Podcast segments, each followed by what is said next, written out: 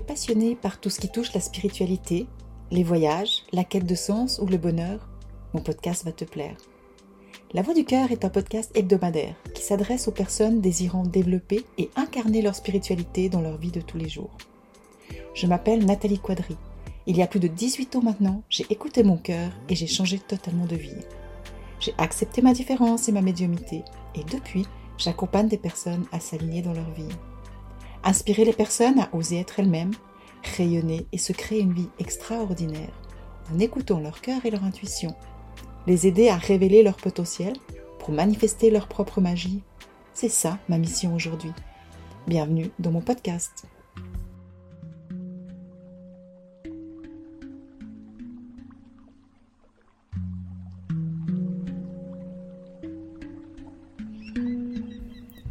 Mon cinquième épisode, j'ai envie de te parler du moment où j'ai décidé de tout laisser à nouveau pour repartir à zéro. Mais cette fois, j'ai choisi de ne pas être une victime, mais d'être responsable de mon choix et de le faire en pleine conscience. Je n'ai pas tout perdu, mais j'ai tout vendu, même si c'était que pour un franc symbolique.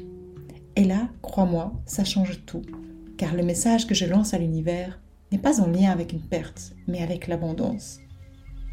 Si toi aussi tu as une peur de manquer ou que tu as l'impression de ne pas avoir droit à l'abondance, mon épisode devrait te plaire. Avant de continuer à te partager les initiations que j'ai vécues à travers des messages que je reçois dans des hauts lieux, j'ai envie de te parler d'un moment très important de ma vie aussi, qui m'a permis de renforcer encore ma foi en la vie et dans le fait que la vie est là pour nous soutenir et non contre nous.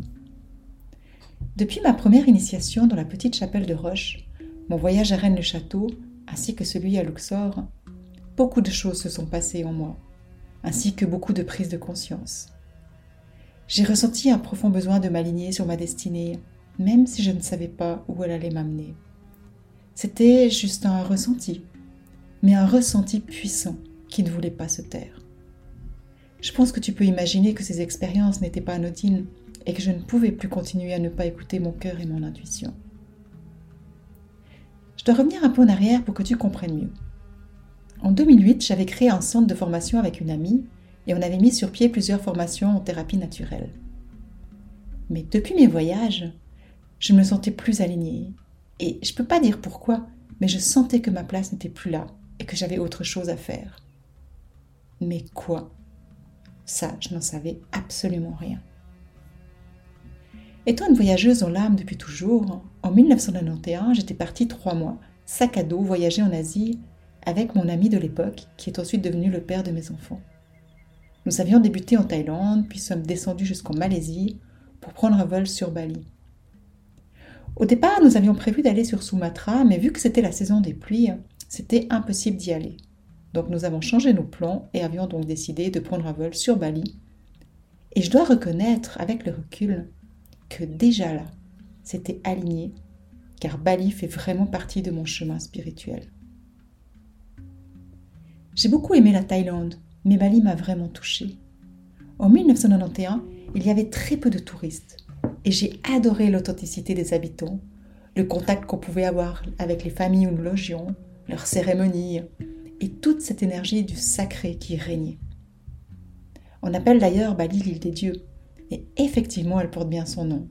Et on ressent vraiment cette énergie mystique, sacrée, remplie de foi. Le rituel avec les offrandes me touchait beaucoup, et me touche d'ailleurs toujours chaque fois que j'y retourne. Je voyais la beauté des gens et leur respect de leur foi, et je me suis toujours dit que je reviendrai un jour. Ensuite, nous avons continué notre voyage sur Lombok et fini par Java, où nous avons visité deux temples d'une beauté à couper le souffle.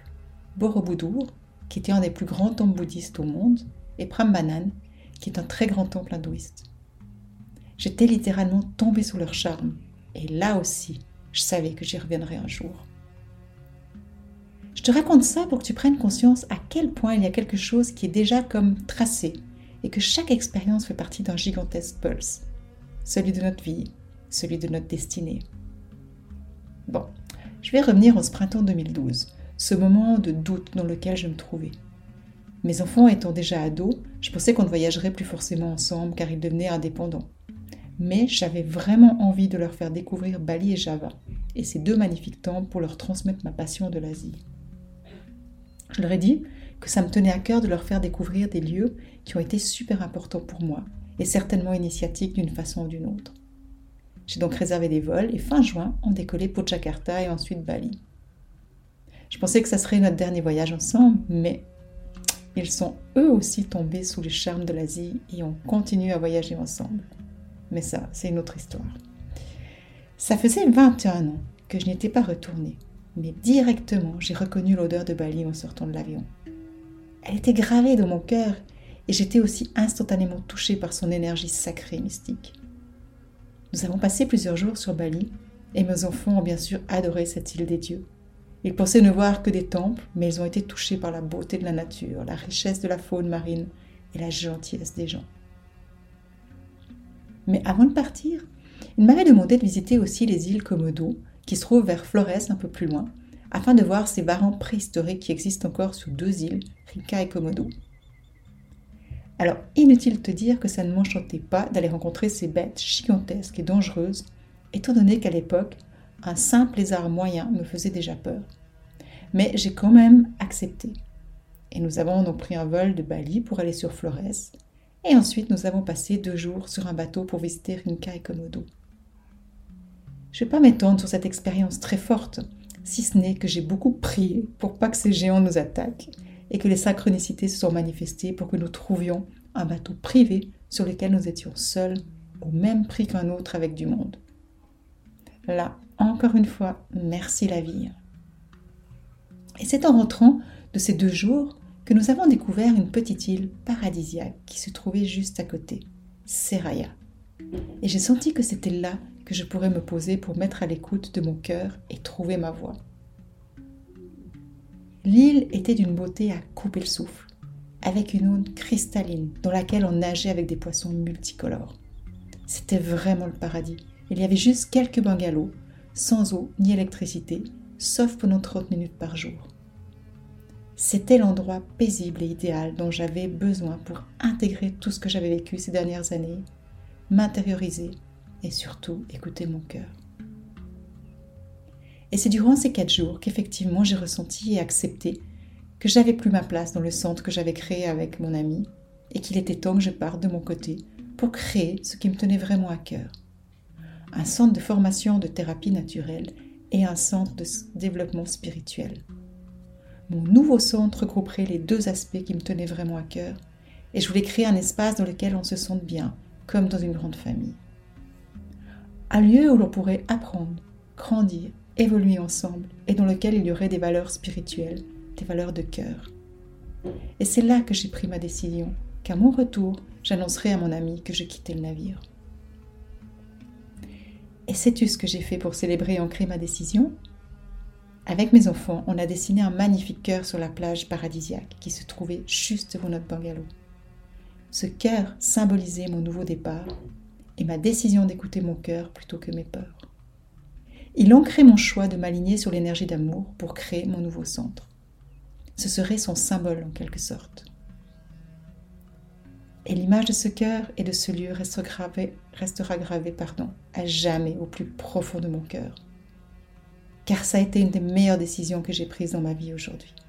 Le centre que j'ai créé dans ce lieu naturel existe toujours. Et il a vraiment une âme d'une grande famille. Je travaille d'ailleurs avec mes deux fils et on l'a fait grandir ensemble. Et aujourd'hui, notre team s'est agrandi. Mais je tiens vraiment à garder cette énergie de nous sentir comme dans une grande famille. Et c'est vraiment le cas. Et tout ça est parti de ce cœur sur cette plage. Je suis vraiment touchée et tellement remplie de gratitude en y repensant maintenant. En repartant de Flores, nous avons volé sur Yogyakarta pour visiter ces deux somptueux temples qui m'ont toujours autant touché que la première fois d'ailleurs. Et nous avons ensuite fini notre voyage en beauté, en baignant dans la grandeur de ces lieux extraordinaires, avant de rentrer sur l'Europe. Notre voyage fut exceptionnel et le début de nombreux autres voyages en Asie, dont je te parlerai dans de futurs épisodes. Nous voilà donc de retour et il me fallait maintenant assumer ma décision de l'annoncer à mon ami. Étant donné que c'était mon choix et qu'on n'avait rien prévu en cas de séparation, je ne me sentais pas légitime de vendre ma partie, bien qu'on ait plusieurs formations professionnelles qu'on avait mises sur pied qui étaient pleines. Mais d'un autre côté, je ne voulais pas avoir l'impression à nouveau de tout perdre, comme ça m'était déjà arrivé en 2009. J'ai donc proposé de m'acheter quand même ma part, mais pour un franc symbolique, et de garder la formation d'aromathérapie qui me tenait tellement à cœur. Elle a bien sûr accepté et nous nous sommes séparés en bons termes. Pourquoi un franc, me diras-tu? Pour être honnête, je l'ai fait pour deux raisons, mais en pleine conscience. La première, je ne voulais pas de dette karmique avec elle. La deuxième, en vendant ma part, je me connectais à l'abondance. Même si un franc n'est pas l'abondance, mais c'est l'énergie d'abondance. Au lieu de l'énergie de perte financière si je partais sans rien, comme la dernière fois. Du coup, j'aurais été dans un rôle de victime, tandis que cette fois, je prenais la responsabilité de mon choix et je l'assumais dans ce qui était juste pour moi et pour elle. Et je te promets que ça change tout, car je partais à zéro, mais en disant oui à l'abondance pour qu'elle m'accompagne et m'aide à développer mon nouveau centre. Et tu sais quoi? Aujourd'hui, dix ans plus tard, je continue à me féliciter de ce choix et d'avoir osé écouter mon cœur plutôt que de rester dans une situation dans laquelle, certes, j'avais une sécurité, mais dans laquelle je ne me sentais plus alignée avec mon âme. Maintenant, comme tu le sais, j'aime faire ressortir des enseignements de mes expériences pour les partager avec toi. Et dans cet épisode, il y en a eu plusieurs. Le premier enseignement, c'est que parfois, lorsque l'on reçoit des initiations, certains enseignements ou que l'on vit des expériences riches, on a besoin de s'arrêter afin de pouvoir les digérer et les intégrer. Et dans certains cas, on les intègre assez rapidement, et dans d'autres, il faudra plusieurs années et du temps pour les conscientiser surtout. C'est ce qui s'est passé lorsque j'étais en Grèce en 2014. Il y a des enseignements que j'ai reçus et que j'ai conscientisés seulement l'année passée, en 2021, lorsque j'ai canalisé ma méditation de l'ultraviolet et de la spirale dorée. Mais je te parlerai de mon voyage en Grèce dans mon prochain épisode. Il te faudra encore un peu de patience. Le deuxième enseignement, c'est que lorsque l'on sent qu'on n'est plus aligné dans un domaine de notre vie, c'est important de ne pas faire comme si ça n'existait pas. Encore une fois, il est important de s'offrir un moment d'introspection pour se mettre à l'écoute de notre cœur et de notre intuition, car c'est la seule façon qu'a notre âme de rentrer en lien avec nous et de nous guider. C'est seulement de cette façon qu'on verra la direction à prendre et les actions à poser pour revenir sur notre chemin d'évolution. Le troisième est que, comme je l'ai déjà dit dans mon quatrième épisode, la vie est faite de mort et de renaissance. Lorsque l'on développe notre confiance et notre foi en ce que la vie est là pour nous soutenir et qu'elle nous veut du bien, même si on se sent désécurisé, on sait que c'est pour du mieux et que ça nous aide à oser faire certains choix difficiles et incompréhensibles pour certaines personnes même. C'est ce qui m'a permis de faire ce choix et de tout laisser une deuxième fois pour repartir à zéro. Je sentais que c'était comme un test, mais qu'ensuite tout serait aligné à ce dont je rêvais de créer. Le quatrième enseignement, c'est que lorsque l'on prend une décision venant du plus profond de notre être, ce qui est le plus important est de rester connecté à la joie du renouveau. Ce renouveau qui émane d'un choix dicté par notre cœur, par notre âme. Car lorsque nous agissons dans la joie, notre taux vibratoire est beaucoup plus élevé et tout est plus léger et facilité. À ce moment, on se sent comme porté et motivé et rien ne peut nous arrêter. Et le cinquième et dernier enseignement est une clé qui est vraiment super importante. C'est que lorsque l'on fait un choix, c'est important de le célébrer et de le matérialiser d'une façon ou d'une autre. Un peu comme un rituel de passage. Et c'est dans cette conscience que j'ai voulu faire ce cœur sur la plage de cette île paradisiaque. Car en le matérialisant, c'est un peu comme si je donnais naissance et qu'il ne me restait plus qu'à en prendre soin pour qu'il puisse grandir et rayonner. Voilà, j'espère que mon histoire et ses enseignements t'auront parlé. Et pour aller plus loin, comme tu le sais si tu as déjà écouté mes anciens épisodes, ce que j'aime énormément, c'est de te poser quelques questions ouvertes qui te permettront d'en retirer tous les bénéfices et de cheminer à mes côtés encore un peu plus loin. Voici donc les réflexions sur lesquelles je t'invite à méditer cette semaine. Comment vis-tu les changements dans ta vie ainsi que les différentes étapes dans ta vie? La deuxième, qu'est-ce qui te manque pour te sentir confiante dans ces moments de transition, de mort, de renaissance? Et la troisième, Comment ça serait différent si tu avais confiance et foi en la vie? Et voilà, j'arrive déjà à la fin de mon cinquième épisode et j'ai eu beaucoup de plaisir à partager ce moment avec toi. Et si tu as envie de partager tes réflexions suite à mon podcast de ce jour ou les changements que tu observes en cheminant avec mes questions, je t'invite à rejoindre la communauté bienveillante de mon groupe privé Facebook Rêver. Et je me ferai une joie de te lire et de te répondre. Dans mon prochain épisode, j'ai envie de te révéler comment, après plus d'une année de recherche, j'ai retrouvé Déméter dans la première école des mystères de Grèce. Comme quoi, il faut parfois s'armer de patience pour résoudre les énigmes que l'on reçoit intuitivement. Mais ce que j'ai compris, c'est que certaines fois, avant de découvrir certains hauts lieux, on a des étapes à vivre dans notre propre évolution, ainsi que des tests à passer en lien avec notre confiance et notre foi en notre intuition.